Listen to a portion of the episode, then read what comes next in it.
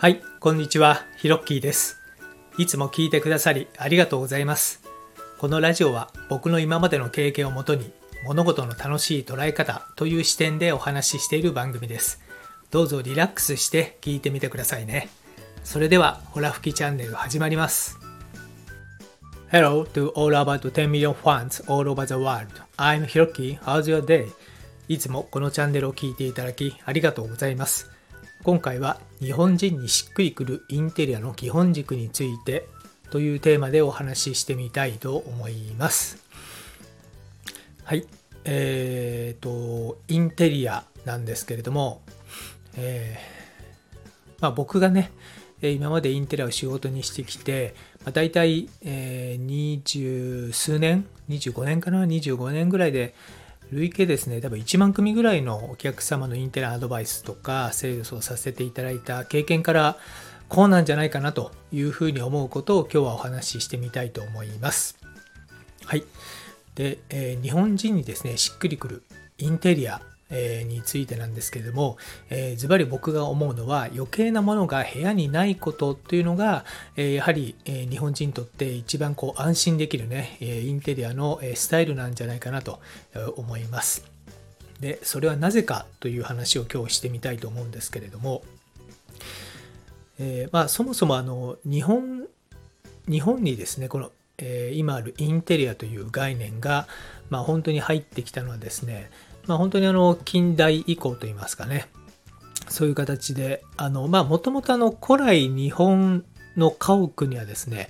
あんまりこのものがなかったですよね。こう床の間があって花を飾ってあとちょっと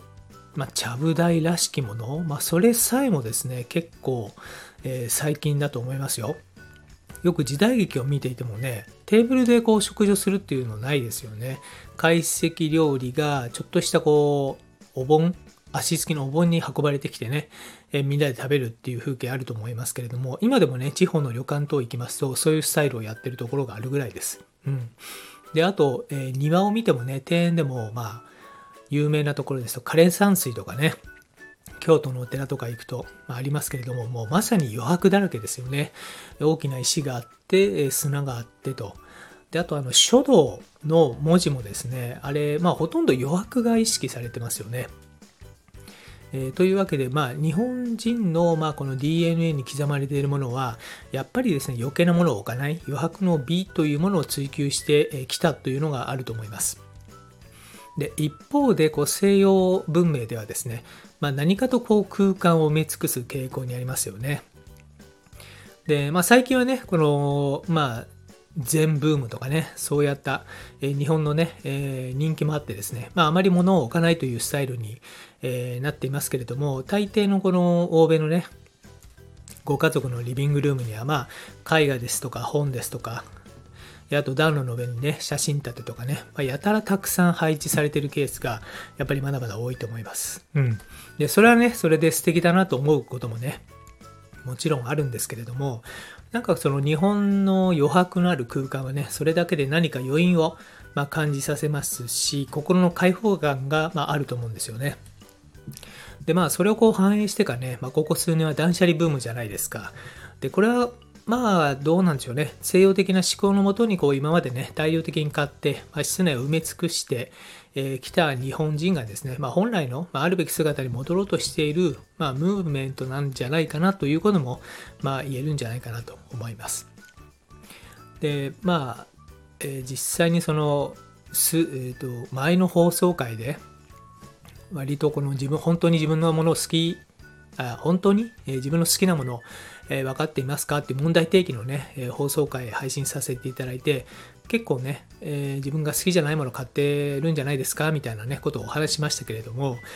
まあ、よくね、考えると日常的に使うものって限られてるんですよね。だからたくさんある必要はないんじゃないかなと思うんです。うん。で、それよりも余白を意図した方がですね、まあ、シンプルな生き方を、まあ、選べるからも、選べるかもしれませんし、まあ、これだけね、両方社会になってですね、まあの、不必要な、ま、情報が、ま、ただでさえ脳に溢れていますんでね、まあ、あの、室内にね、え余白を設けてね、ま、それを見ると、ま、脳もシンプルにね、なりますんでね、まあ、ひょっとしてまあそういうその日本人のね、えー、世界観っていうのは、まあ、世界に誇れる習慣の、まあ、一つなんじゃないかなと、えー、さえ思うわけでございます。うんであとやっぱり余白の美、まあ、物を置かないっていうのを、えー、意識するとですね、まあ、余計なものも、まあ、買わないという方向になってきますので、まあ、本当にその自分の時間をね、えー、豊かにするものへ、まあ、こう回していくという、えー、ことにもなります。はい、えー、というわけで今回のホラ吹きチャンネルはこの辺で、今回の放送を聞いて何かコメントなどありましたら遠慮なくお気軽にくださいね。ご相談などでも構いません。すべて読ませていただきます。音声を聞いた後に、まあ、すぐにアウトプットすることは脳が創造的に動いて活性化されるのでとってもおすすめです。コメントを入れたり、ブログに書いたり、誰かに話したりなどぜひやってみてくださいね。またこの配信内容は自分のものとしてシェアしていただいて全く問題ありません。どうぞアウトプットを楽しんでみてください。